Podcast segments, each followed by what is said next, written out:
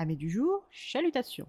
Pour les petits nouveaux, moi c'est Sekhmet et je vous souhaite la bienvenue dans mon podcast littéraire. Dans mon émission, je vais tenter trois fois par semaine de vous donner envie de découvrir des livres de tout poil, récents et moins récents. Alors, si ça vous tente, c'est par ici la suite. Aujourd'hui, je vais vous présenter La mort au tournant de Tim Kinsey, publié aux éditions City. Dans cette nouvelle aventure de Emily Hardcastle, nous retournons dans le Gloucestershire, dans la maison qu'elle loue à Jasper Laxton, toujours en Inde. Avec sa femme de chambre et amie, Florence Armstrong, elle mène une vie aventureuse et mouvementée. Ce n'est pas les préparatifs pour un départ imminent qui vont calmer le rythme des deux femmes. En effet, le frère de Lady Hardcastle, Harry, a été invité par l'un de ses amis du collège, Lord Riddletorp, à venir passer une semaine dans sa propriété afin de découvrir et tester son tout nouveau circuit automobile privé. C'est donc tout naturellement qu'Harry a invité sa sœur et sa bonne férue de mécanique qu'elles sont. C'est donc avec un grand enthousiasme que les deux femmes se préparent depuis une semaine déjà à partir pour Cordrington Hall dans le Rutland chez Lord Edmond Riddletorp que tout le monde appelle Fishy. Après d'interminables discussions, elles ont décidé de faire ce long voyage en train plutôt qu'avec la rover flambant neuve de Lady Emily Hardcastle.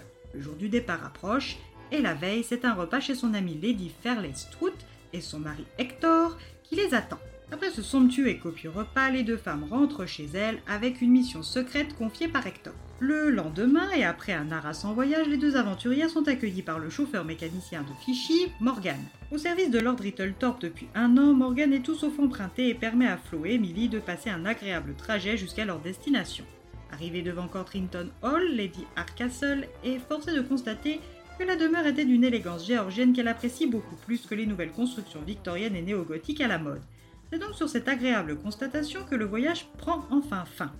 Accueillis par Fichy son frère Harry et par Monsieur Spinet le majordome, Florence et Emily sont installées dans leurs chambres respectives. Florence va pouvoir faire la rencontre de Muriel McLeland, l'intendante, Madame Rottle, la cuisinière, avant de retrouver Emily dans ses appartements.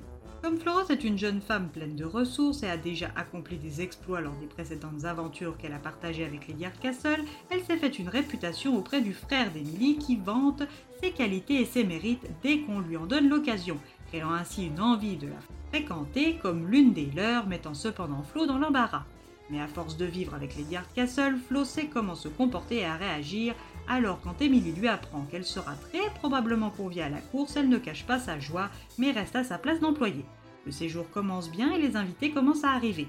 Lady Laviana, dit Jake, la sœur de Fichy et ses amis, Madame Rosamund Beddoes et Mademoiselle Helen Titmousse, accompagnées de leur femme de chambre, Mademoiselle Perrine pour Jake et Betty Buffy pour Madame Beddoes. Florence va d'ailleurs partager sa chambre avec Betty et est ravie que celle-ci soit gentille et affable. La cohabitation semble bien partie. Après une soirée mondaine pour Emily et un pique-nique sur le tapis de leur chambre, arrosé de champagne pour Flo et Betty, le jour de la course a sonné. Lady Hardcastle, en charge de l'écriture de la liste des participants, est ravie d'annoncer à son amie Florence qu'elle va pouvoir participer tout en se faisant une amie redevable de Mademoiselle Titmousse que l'infecte Rosamund avait obligée à s'inscrire alors même qu'elle connaissait ses réticences. Florence concourra donc aux côtés de sa maîtresse et de la sœur de Fichy, ainsi que Madame Beddoes. Côté homme, il y aura Fichy Harry, Monsieur Dawkins, le pilote titulaire des courses de Condrington, et R. Kovacs, un coureur automobile professionnel propriétaire d'une écurie concurrente et ami de Fichy. Un tirage au sort aura déterminé le numéro des voitures pour chaque participant participante et un pile ou face l'ordre de passage. Ce sera donc la course des hommes en premier. Trois tours de chauffe, puis départ officiel de la course. Les quatre hommes sont au taquet dans leur engin et s'élancent tambour battant. Après les tours de chauffe, tout semble en ordre et la course démarre. Tout le monde est excité dans une bonne ambiance quand soudain le bruit, le choc, le drame, l'accident. Tout le monde se précipite sur les lieux et le pauvre Ellis Dawkins n'est plus. Le choc a été trop brutal pour sa tête et les tonneaux n'ont pas pu l'aider. Morgan, qui est l'un des premiers sur les lieux, pense qu'il est mort sur le coup. Emily et Flo commencent à s'occuper de l'assistance rodée qu'elles sont à ce genre de situation. Fichy est sous le choc, tout comme Jack et Helen. Flo se charge de les escorter jusqu'à la maison. Lady Hardcastle fait appeler les autorités. Une fois celle-ci sur place, elle demande à Flo d'enquêter du côté des coulisses pendant qu'elle fera les fouineuses auprès des convives et des hôtes.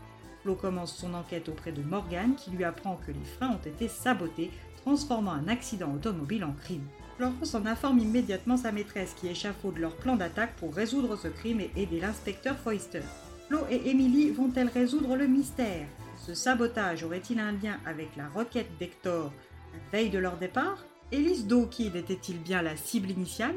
Une enquête qui trouve des réponses bien au-delà du tournant mortel du circuit de Rittletorp.